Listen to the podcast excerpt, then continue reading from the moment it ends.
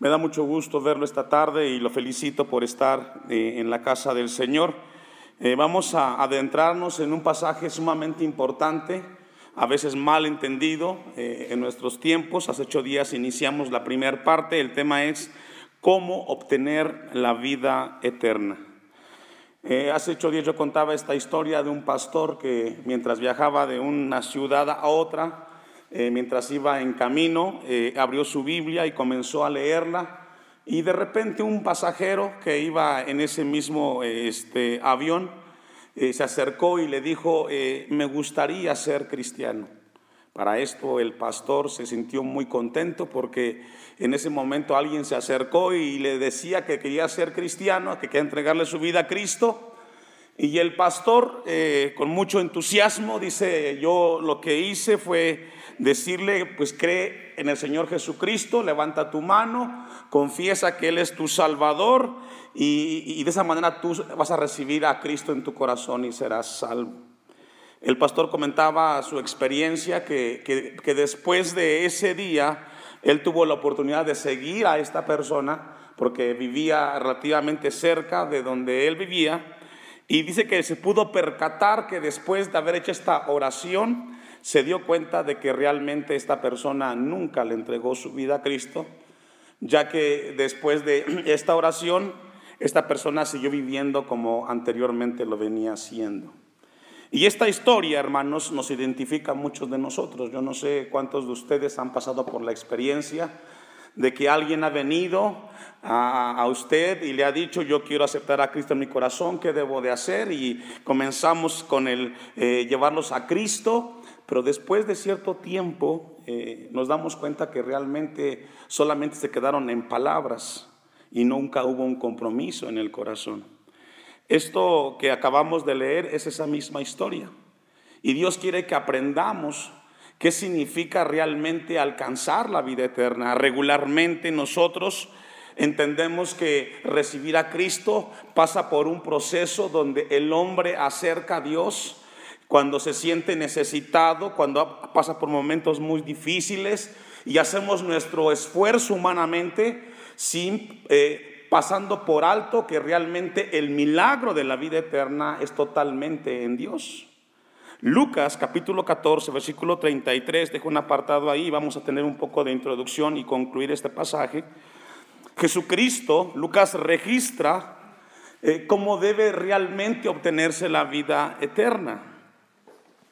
En Lucas 14:33 Jesús dice estas palabras, así pues, cualquiera de vosotros que no renuncia a cuánto, a todo, lo que posee, no puede ser mi discípulo. Esta, esta, este versículo es directo, confrontante, y dice que la salvación, la vida eterna, no se obtiene solamente por pronunciar unas palabras, sino hay que dejarlo cuánto?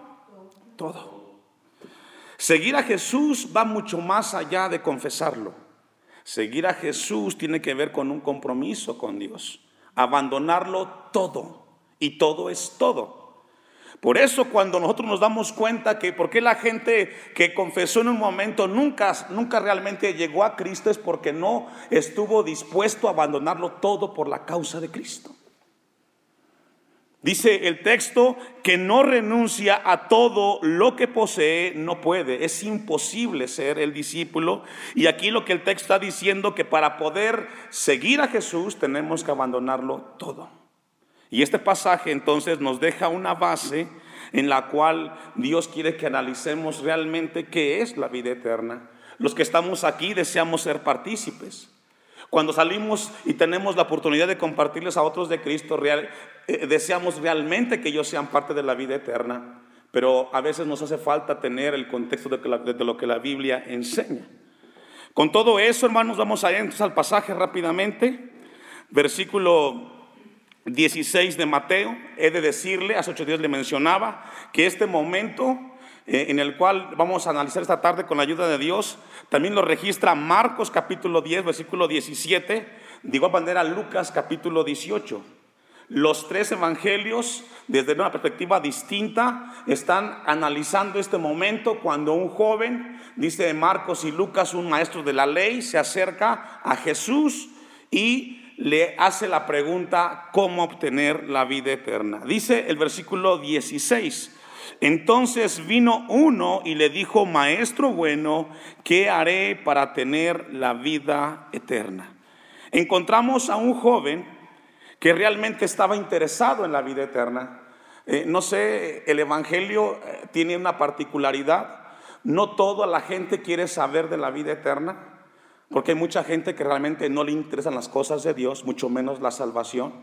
Y son muy pocos los casos en los cuales la gente realmente tiene interés en las cosas de Dios. Y es este caso. Tenemos a un joven el cual está interesado por la vida eterna. La palabra vida eterna la encontramos 50 veces y realmente es el corazón del Evangelio de Cristo. Cuando hablamos de la vida eterna, hablamos de ese eh, conocer a Dios y que nos proporciona en Cristo Jesús la salvación. Todas las iglesias, todos los movimientos, sin importarles cuáles sean, oramos, predicamos, hacemos un esfuerzo mayúsculo para que la gente sea partícipe de la vida eterna. A lo largo de la historia, todas las iglesias, todos los cristianos que han existido, hemos hecho un esfuerzo sobrehumano para que la gente pueda participar. Aquí no somos la excepción, hacemos un esfuerzo para que la gente sea partícipe. Y encontramos entonces que este joven tenía interés en la vida eterna. Ahora vamos a ver y a repasar rápidamente para concluir. Hace ocho días lo vimos. ¿Cómo se obtiene la vida eterna? Es una pregunta que la vamos a contestar y a repasar rápidamente. Número uno, es necesario saber lo que quieres. Para poder obtener la vida eterna, primero es necesario saber lo que quieres, porque muchas veces no sabe la gente qué es lo que quiere cuando viene a Jesús. A veces la gente lo que quiere es que, Jesús los sane. Otros quieren que les quite los problemas, otros que los ayude con el problema económico, con el problema familiar. Pero realmente la vida eterna es necesario saber lo que quieres. Dice el versículo 16 que vino uno y le dijo, maestro bueno, ¿qué bien haré para obtener la vida eterna? Encontramos este pasaje, este versículo, que el joven sabía lo que quería. ¿Qué quería? Vida eterna. No quería juventud, porque en el texto 20 él tenía juventud, dice el versículo 20. El joven dijo, todo esto lo he guardado desde qué? Desde mi juventud. A este joven del pasaje no le importaba la, vida, él tenía las fuerzas, él quería algo mejor, la vida eterna.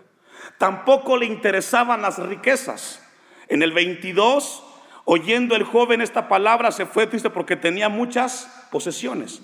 Es decir, este joven tenía dinero, tenía juventud, tenía fuerza. Él no quería eso, él lo tenía. Él quería lo que no tenía. ¿Y qué era? Vida eterna. También él tenía un conocimiento de Dios. Lucas dice en Lucas 18, 18 que era un hombre principal. ¿Qué significa? En el tiempo de Jesús, un hombre principal era un líder religioso, judío, devoto, honesto en términos del conocimiento de Dios. Dice Lucas 18, 18 que era un hombre principal que le preguntó diciendo, Maestro bueno, ¿qué haré para heredar la vida eterna? Encontramos entonces a un joven, a un hombre que tenía juventud, tenía dinero y tenía conocimiento de las cosas de Dios. No solamente tenía conocimiento, era un hombre devoto de lo que él creía. Porque para poder ser un hombre principal, era un hombre influyente dentro de la predicación de la Torah y del Talmud en la religión judía. Entonces nos encontramos con un hombre que realmente sabía lo que quería. Él estaba seguro de lo que él quería. Los judíos entendían que la vida eterna era responder a ese entorno que tenía cuando nacía de Dios. Eh, literalmente cuando hablamos de que estamos vivos, nos damos cuenta que vivimos porque respondemos a lo que tenemos a nuestro alrededor. Caminamos, comemos, vamos y venimos. Cuando encontramos la vida eterna en la Biblia, hablamos entonces que nacemos de Dios y respondemos a lo que Dios nos pide. Cuando hablamos de la vida eterna, es entonces que lo que Dios nos pide a nosotros, lo respondemos. Eh, alguien definió la vida eterna y dijo lo siguiente, que la vida eterna es la sensibilidad a la voz de Dios a través de su palabra. Entonces encontramos que eh, este joven estaba interesado realmente por la vida eterna, no quería otra cosa. Número dos, el segundo punto para obtener la vida eterna o cómo obtener la vida eterna es que realmente exista una profunda necesidad. Una necesidad. Si tú no necesitas algo, no lo vas a buscar. Ya dijimos que este joven tenía riquezas, por eso dice en el texto 16 de Mateo 19, que bien haré. Él tenía muchas cosas, pero él decía o él pensaba que para obtener lo que él quería, él necesitaba hacer algo. Y entonces nos habla que para poder obtener la vida eterna debe de haber una profunda necesidad. Y no todos los seres humanos tienen necesidad de la vida eterna. Hoy en particular la gente no le interesa las cosas de Dios. Pero encontramos a un joven que sí. Dice el texto que él dice que bien haré. Y lo que podemos ver es de que encontramos a un joven que está gritando desesperadamente. En el texto 20 de Mateo 19 dice, el joven le dijo, todo esto lo he guardado desde mi juventud. Y hace una pregunta el joven, ¿qué más me falta? ¿Qué más me falta? Ya lo he hecho. Y encontramos entonces que hay una necesidad. Número tres, para cómo obtener la vida eterna, se debe de buscar diligentemente. Dice en Marcos 10, 17, que es un pasaje paralelo al que estamos leyendo, que este hombre que vino, no solamente vino, sino que vino corriendo y se arrodilló. Recordemos que el contexto, Jesús viene con los discípulos, sale de Judea, de Galilea, viene a Judea y vienen las multitudes, habla del tema del divorcio, de la soltería, del matrimonio, habla del tema de los niños y la multitud lo seguía. Ese es el contexto. De repente viene un joven, dice Marcos 10, 17, al salir él para seguir su camino, vino uno como corriendo. Vemos a una persona desesperada. Vemos, podemos ver a, eh, a, un joven, el cual quizás vino corriendo y lo interceptó por enfrente a Jesús. Y toda la gente lo vio, sabía quién él era. No solamente vino corriendo, sino que también se arrodilló. Y podemos ver la gran necesidad de este joven. Y sabe que esto es lo que hoy realmente al hombre lo impacta. Hay mucha gente que tiene dinero, pero tiene un vacío. Hay gente que tiene poder y se siente vacío. Hay gente que son jóvenes y se sienten vacíos. Y el único que puede llenar ese vacío es Jesucristo. Y es este caso. Increíble. Un hombre, un joven con todo. Dinero, conocimiento, juventud. Pero él quería algo, porque algo le hacía falta. Y dice que hincó la rodilla delante de él y le preguntó, Mateo, Marcos 10, 17, Maestro bueno, ¿qué haré para heredar la vida eterna? Lo que encontramos en este versículo es a un joven frustrado, como muchos. ¿Por qué frustrado? Porque lo tenía todo, pero le hacía falta algo. Vemos a un hombre frustrado que quizás en su momento buscó, tenía el recurso, tenía las fuerzas, pero nunca encontró algo que satisfaciera su, corazón. La necesidad de su corazón era tan grande que tuvo que correr con un entusiasmo en búsqueda de Dios. Y dice el texto que él vino corriendo hincado la rodilla. A él no le importó la multitud, porque tiene que haber una diligencia en la búsqueda de Dios. Número cuatro, cómo obtener la vida eterna, buscar la fuente correcta. Buscar la fuente correcta. Sabe, hermanos, que hoy el hombre, sin importar su, idiosincrasia y su creencia religiosa, busca en el fondo algo que lo conecte. Lo busca en la religión, lo busca en el éxito, lo buscan el placer y todos buscan cómo conectarse con el más allá. Y, y cada quien lo interpreta a su manera. Pero ¿sabe qué? La fuente correcta para alcanzar el más allá y la vida eterna está en Cristo Jesús. Por eso encontramos a un joven el cual estaba enfocado en la fuente correcta. Primera de Juan 5:11 dice el apóstol Juan, y este es el testimonio que Dios nos ha dado vida eterna y esta vida, dice Primera de Juan 5:11, y esta vida eterna está en su Hijo, en Jesucristo. Buscar la vida eterna no está en cualquier lugar, no está en una religión, no está en un movimiento. La fuente de la vida eterna está en Jesucristo, solamente en Él.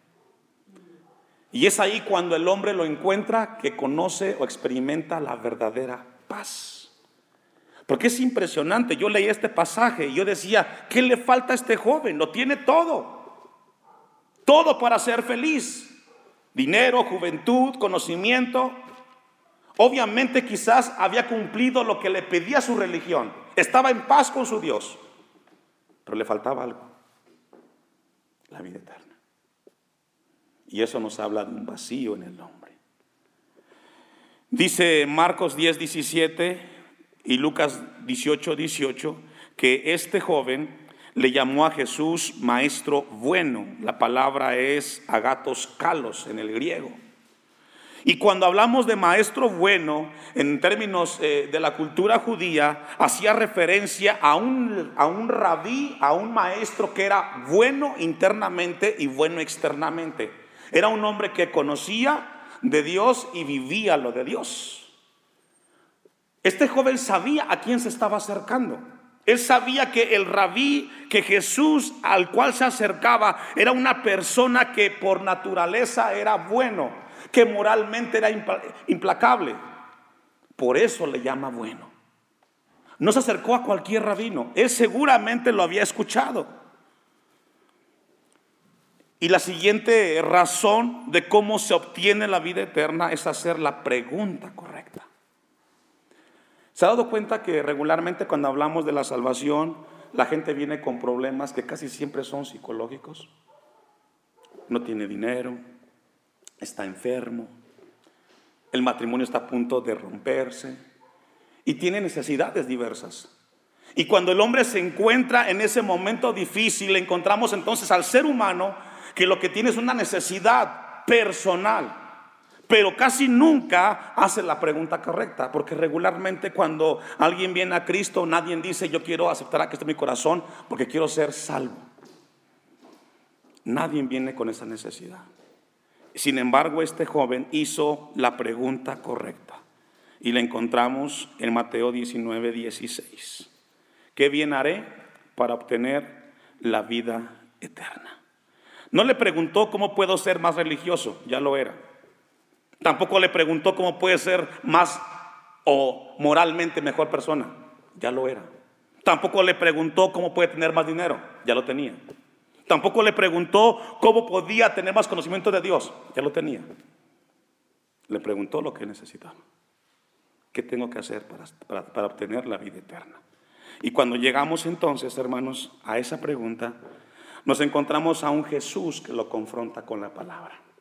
Mateo 19, 17. Él le dijo, ¿por qué me llamas bueno? Ninguno hay bueno sino uno, Dios. Mas si quieres entrar, es, deseas, es decir, si tú quieres, si tú deseas, algo tienes que hacer. No es levantar tu mano, no dice eso. Sino que le pide algo, y dice el texto 17, tienes que hacer algo. Y ese algo se llama guardar los mandamientos. ¿Se imagina si así comenzamos el tema de llevar la gente a Cristo? ¿Sabe qué va a hacer la gente? No quiero saber. A mí que me interesa guardar los mandamientos de Dios. Yo quiero que me salve mi matrimonio. Yo quiero que sane mi herida. En este momento no me interesa a mí obedecer las cosas de Dios. Yo tengo una necesidad personal, por eso vine aquí. Aquí me trajeron y me dijeron que Dios puede cambiar las cosas. Y por eso la gente, hermanos, malinterpreta. Porque según Jesús le dijo a este joven, si tú deseas, si te interesa la vida eterna, comenzamos con algo joven, y es guardando la palabra de Dios. Y lo que le puso a este joven, Jesús, ¿sabe qué fue? Una piedra encima. Imposible de llevarla humanamente. Los mandamientos son complicados. Y le dice, guarda los mandamientos. Y podemos regresar entonces a Lucas cuando iniciamos el pasaje donde Jesús habló y mencionó que si alguien deseaba ser su discípulo, tendría que guardar sus mandamientos. Dijo en Lucas 14:33, y pues cualquiera de vosotros que no renuncia a todo lo que posee, no puede ser mi discípulo. Entonces Jesús le puso una piedra a este joven, por decirlo así, enfrente, una carga muy grande porque le pidió acerca de guardar los mandamientos. Pero encontramos a un hombre o a un joven que más que encontrar ese obstáculo, él persistió. Y eso, hermanos, antes de ah, seguir con el siguiente versículo, yo quiero decirle algo. Esto que hemos leído no ha cambiado, sigue siendo lo mismo. Si alguien quiere la vida eterna, comienza con Dios, con su palabra. Encontramos entonces a un joven, el cual nos habla que Jesús le pide que guarde los mandamientos. Dice el 18, ¿cuáles? Y Jesús dijo, ahora, esto es interesante, Jesús invirtió los mandamientos, le mencionó los últimos cinco.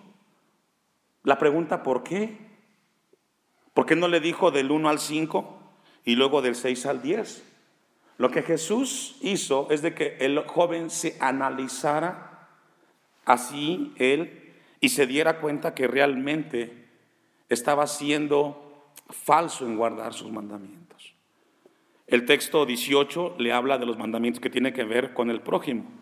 No matarás, no adulterarás, no hurtarás, no dirás falso testimonio, honra a tu padre y a tu madre. Y termina, y llamarás a tu prójimo como a ti mismo. Como era un conocedor de la ley, según Lucas y Marcos, era un hombre devoto. Y por eso dice el versículo 20, el joven le dijo, todo esto lo he guardado desde mi juventud. Increíble. Es decir, aparentemente en cuanto a lo externo, este joven dijo, pues yo nunca he hurtado, nunca he matado, he honrado a mi padre y a mi madre, he sido un hombre que, que, no ha hablado en contra de mi prójimo. Apariencia, como lo que la religión es, porque porque la religión lo que hace es aparentar lo externo. Y este joven dice, yo lo he hecho. Versículo 20, ¿qué más me falta? Esa pregunta del joven denota algo. Aún en el fondo él sabía que no había cumplido todo para obtener la vida eterna. Y dice el 22, eh, el 21, Jesús le dijo, si quieres ser perfecto o completo, anda, vende lo que tienes y dalo a quienes? los pobres. Los pobres representan el prójimo. Y supuestamente él con el prójimo había estado en paz, ¿cierto? No había matado, no había hurtado, no había dado chismes, había honrado a su padre y a su madre, pero realmente eso era solamente externamente.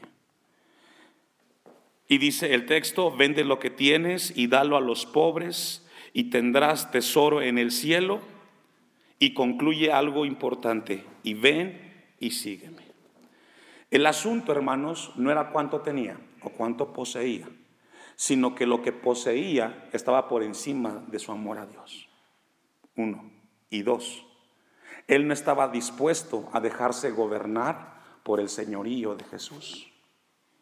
Cuando Jesús le dice, y ven y sígueme, lo que está indicando Jesús es que después de que tú te despojes de aquello que te ata en la tierra, tú tienes que dejarte que yo guíe tu vida. Y sabe que a la gente no le gusta que alguien gobierne su vida.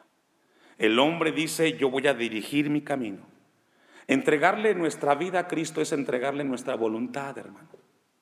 Y la vida eterna tiene que ver con eso. No se haga mi voluntad, sino la de Dios. No se haga como yo quiero, como yo pienso, sino como Dios desea que yo viva.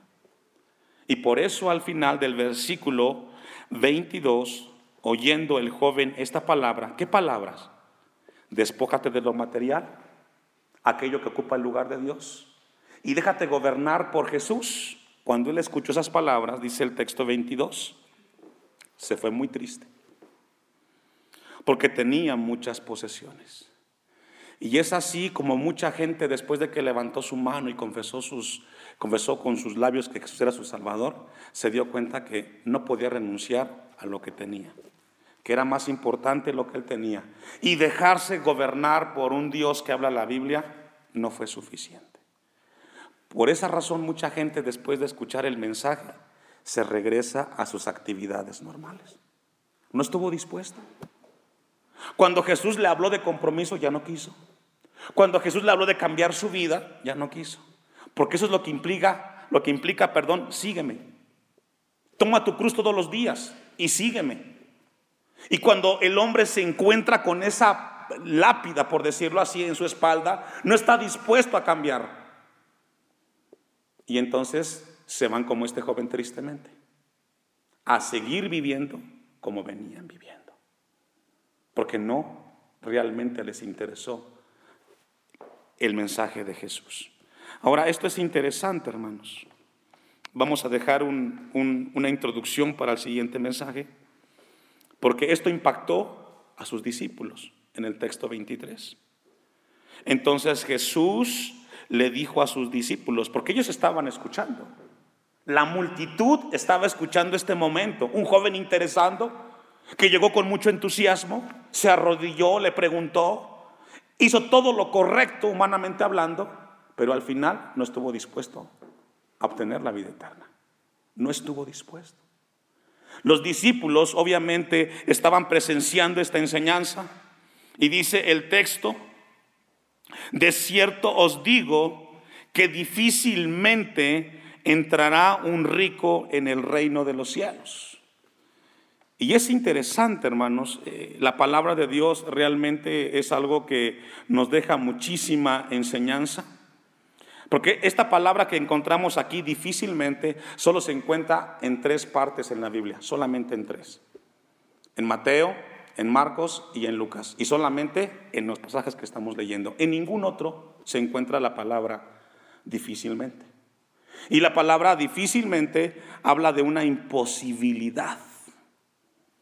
Habla de una imposibilidad. Es imposible que un rico entre en el reino de los cielos. Y esto es sumamente inquietante, porque entonces encontramos a un Jesús que dice, un rico realmente no podrá entrar en el reino de los cielos. ¿Y sabe por qué, hermano? Porque aquellos que tienen su mirada y su corazón puesto en las riquezas materiales y terrenales, no tienen necesidad de Dios. Uno. Y dos, dejarse gobernar por Jesús nunca lo haría. Dice Jesús, de cierto os digo, que difícilmente entrará un rico en el reino de los cielos. Otra vez os digo que es más fácil pasar un camello por el ojo de una aguja que entrar un rico en el reino de los cielos. Y lo que Jesús está dejando aquí, hermanos, es que tengamos el conocimiento como iglesia que si algo te aleja de Dios son las cosas materiales. Las cosas materiales. Porque cuando el hombre abraza las cosas materiales, coloca todas sus fuerzas, sus energías, sus sueños en eso. Y cuando lo tiene, no lo quiere dejar. Así venga Jesús y si le revele frente a frente. El hombre es así.